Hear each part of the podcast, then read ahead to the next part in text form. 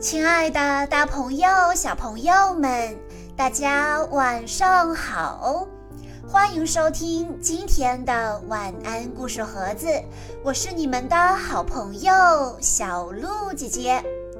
今天我要给大家讲的故事是由来自合肥的胡婉清扬小朋友推荐，故事的名字叫做。相亲相爱的青蛙三兄弟，相亲相爱的青蛙三兄弟要永远在一起。冬天来了，该冬眠了，可他们的家却被大风吹跑了。三兄弟到处找能收留他们的人家，又冷又累，晕倒了。幸亏遇到了好心的猴大叔，猴大叔想了什么好方法，让三兄弟苏醒过来，又让他们安心的冬眠，直到第二年春天呢？让我们来一起听一听今天的故事吧。青蛙三兄弟喜欢吹草笛，一个寒冷的日子。路过这里的兔子姐姐说：“你们还在玩儿，不赶快冬眠怎么行啊？”正在吹草笛的三兄弟呆住了。啊，什么？冬天已经来了？青蛙三兄弟赶紧钻进了被窝里。我还没有吹够草笛呢。哎呀！春天来了再吹吧。嗯，春天不能快点来吗？青蛙三兄弟正准备睡觉，这时大风刮进了屋里。啊，好可怕呀！什么都看不见了。房顶被吹跑了，这下没有办法冬眠了。要不到别人家找地方睡觉吧。青蛙三兄弟决定立刻出门。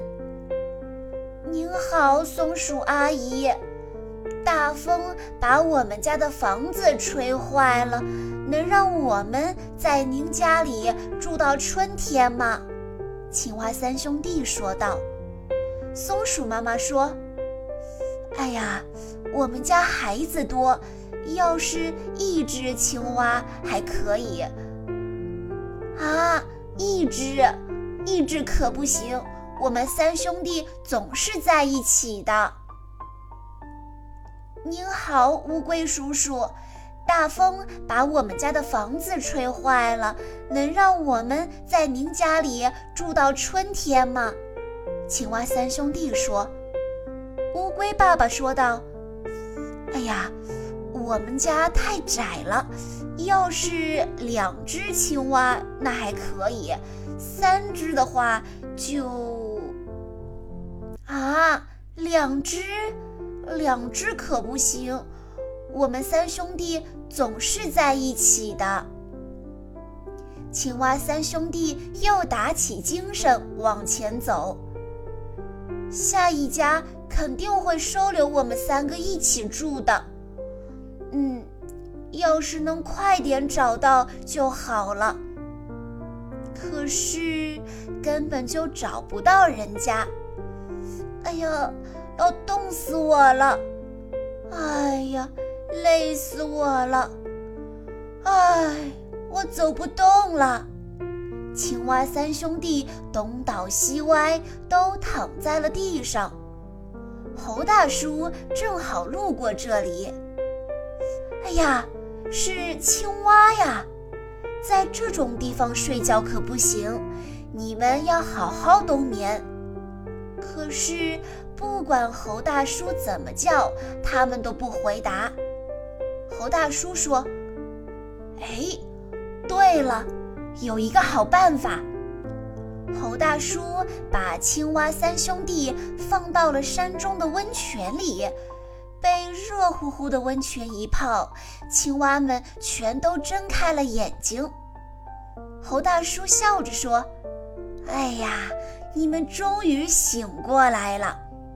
猴大叔，是您救了我们呐，谢谢您。为了表达我们的谢意，我们给您吹草笛听吧。青蛙三兄弟大声地说道。猴大叔听得入了神。这时，猴大叔的孩子和猴大婶一起跑来了。小猴子们开心地在水里玩耍，扑通，哗啦，咕咚。猴大叔连忙对他们说：“嘿，孩子们，别吵！”可是，不管猴大叔和猴大婶怎么说也没用。小猴子们还是闹个不停。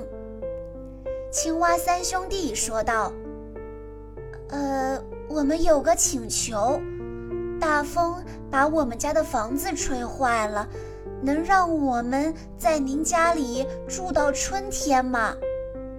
猴大叔说：“我们家孩子很吵，只要你们不在意就行。”很吵吗？睡不着觉可不好办。我们是要冬眠的。突然，猴大叔说：“哎，对了，我有一个好办法。”猴大叔把青蛙三兄弟带回家，在阁楼上做了一张床。这里行吧？青蛙三兄弟高兴坏了。这里很安静，一点儿也不冷。谢谢您，猴大叔。过了一会儿，猴大叔和猴大婶过来看看青蛙三兄弟。猴大婶说：“哎，他们好像已经睡着了。”猴大叔说：“太好了。”猴大叔和猴大婶一抿嘴笑了。小朋友们，当青蛙三兄弟遇到困难时，他们选择了一起去面对。他们宁可一起冻死在路上，也不会抛弃对方。小朋友们，你有没有被青蛙三兄弟之间相亲相爱的手足情所感动呢？在听完了故事之后，小鹿姐姐有一个问题要考一考大家，那就是在故事的最后是谁收留了青蛙三兄弟呢？A. 松鼠，B. 猴子，C.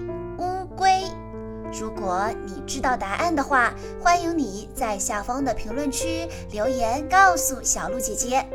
如果你也想在故事中听到自己的名字，可以在关注微信公众账号“晚安故事盒子”之后，回复“小鹿姐姐”这四个字，就可以取得小鹿的联系方式了。在故事的最后，胡婉清扬小朋友的爸爸妈妈想对他说：“亲爱的婉婉宝贝，时间过得真快，还有四天就是你的五周岁生日了。”当第一次听到你响亮的哭声，十月的疲惫转眼成了安慰。你是爸爸妈妈生生不息的希望，因为有你，我的世界变得万般凌乱；也因为有你，我的世界变得万般美好。妈妈也是第一次做妈妈，做的不好，请多体谅。愿你未来的日子开心快乐，无忧无虑。小鹿姐姐在这里也要祝胡婉清扬小朋友生日快乐。好啦，今天的故事到这里就结束了，感谢大家的收听，我们下一期再见喽。